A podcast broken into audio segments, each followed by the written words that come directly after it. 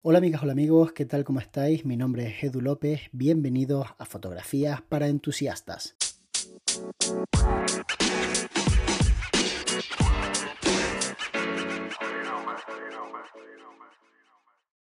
Creo que a muchas personas le ocurre que sienten cierta vergüenza cuando tienen que pedirle a otra persona que se coloque de una forma o de otra a la hora de hacerle fotografía. Y creo que eso les paraliza para que de alguna manera puedan conseguir el objetivo, que el objetivo básicamente es conseguir buena fotografía. Y os voy a explicar algo. Cuando tú estás con una persona retratándola, bien sea una pareja, y sean chico, chica, chica, chica, chico, chico, da igual, todas las personas funcionamos exactamente igual, o estás con un modelo o con una modelo, o con una persona cualquiera que sea, un político, un médico, lo que sea, se genera una especie de contrato no escrito por el que la persona te autoriza a que le des indicaciones para salir lo más favorecida posible. Esto todo el mundo lo sabe, incluso una persona que está en una tribu en medio de África, si le vas a hacer una fotografía y le has dicho que le vas a hacer esa fotografía, está dispuesta a que tú le expliques qué tiene que hacer para salir mejor. Así que no deberías sentir vergüenza por tratar de comunicar de la mejor forma posible, por otra parte, qué tiene que hacer esa persona para salir mejor. Y tu trabajo como fotógrafo no es disparar y disparar y disparar fotos. Tu trabajo es que la persona entienda qué tienes tú en la cabeza. Hace tiempo estaba hablando con un amigo que es un fotógrafo excelente y le estaba preguntando sobre un proyecto que hizo para mm, un colectivo invidentes en el que sacó unas fotografías que, wow, dieron la vuelta al mundo porque se hicieron muy famosas, salieron en muchos circuitos de arte. Y la galería se llamaba Obscure y él se llama Rubén Plasencia. Y hablando con Rubén, me dijo em, que la sesión había ido bien, que él básicamente lo que buscaba era materializar lo que tenía en la cabeza y plasmarlo en fotografías y que su empeño era en intentar plasmar lo más fidelignamente posible aquel pensamiento en el que él se había concentrado durante todo aquel tiempo antes de llegar a la sesión. Y yo le dije que cuáles eran las expectativas de una persona que no ve sobre un momento en el que le estás haciendo fotos. Y él me dijo que lo que le decían era exactamente lo mismo que le decían las personas que veían.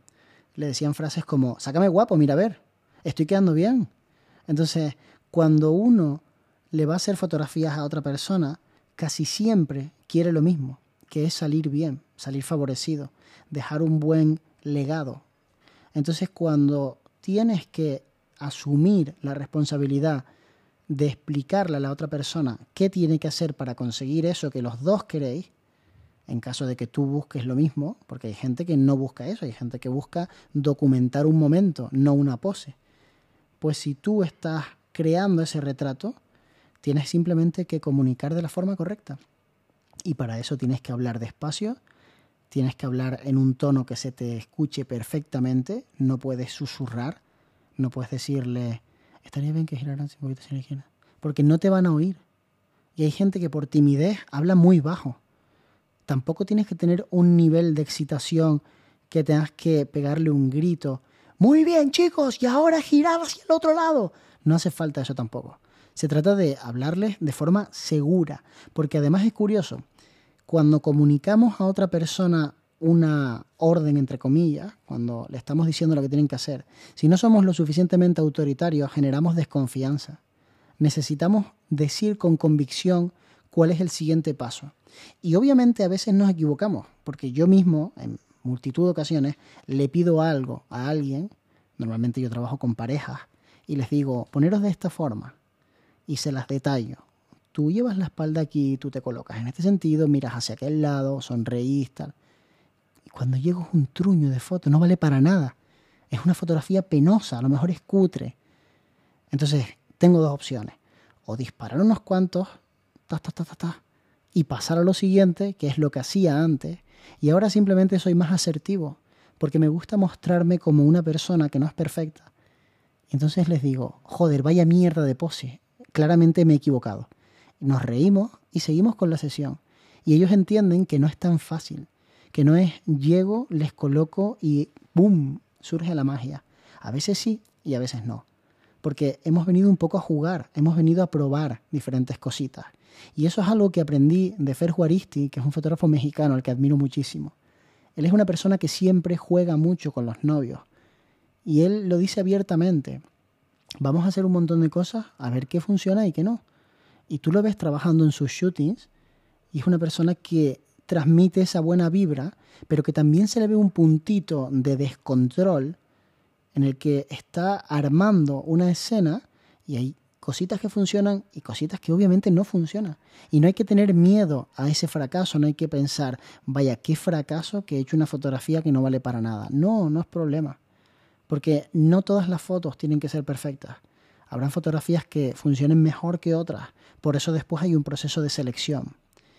Y espero que de una vez por todas dejes a un lado esa timidez y te lances a planificar un poco si quieres la sesión para que cuando llegue el momento tengas bastante claro qué es lo que vas a hacer. Y si es una pareja, por ejemplo, que son muy atrevidos y se les ve muy dircharacheros, pues jugar un poquito más arriesgado y hacer cositas que a lo mejor no harías con otra pareja que son un poquito más clásicos. Pero al final las poses con las que trabajes y la forma de ver a través de la cámara van a determinar tu estilo. Así que tienes que definir un estilo y tienes que imponérselo a los clientes, porque los clientes cuando te eligen ya han visto tu trabajo. No te están eligiendo por el precio, ni te están eligiendo por una recomendación a ciegas.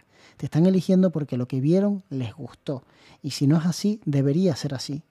Sobre todo porque en nuestro gremio no funcionan las empresas como si fueran empresas tipo, no sé, los que crean tornillos, que por un céntimo los dejas y te vas con la competencia. Aquí la gente es muy flexible ante el precio, está dispuesta a pagar mucho más si algo les entusiasma y les gusta. Por eso hay que ser arriesgado, por eso hay que intentar echarle valor, por eso hay que ser determinante a la hora de crear un shooting de retrato y decir a la persona exactamente lo que esperas que haga, para que lo hagas y le hagas la toma. Espero que te haya gustado mucho este podcast y recuerda que si te apetece me puedes invitar a un café. Me lo tomaré con mucho gusto acordándome de ti y lo publicaré, por supuesto, en mis redes sociales, las que te animo a seguir, por cierto. Nos vemos muy pronto. De hecho, nos vemos mañana.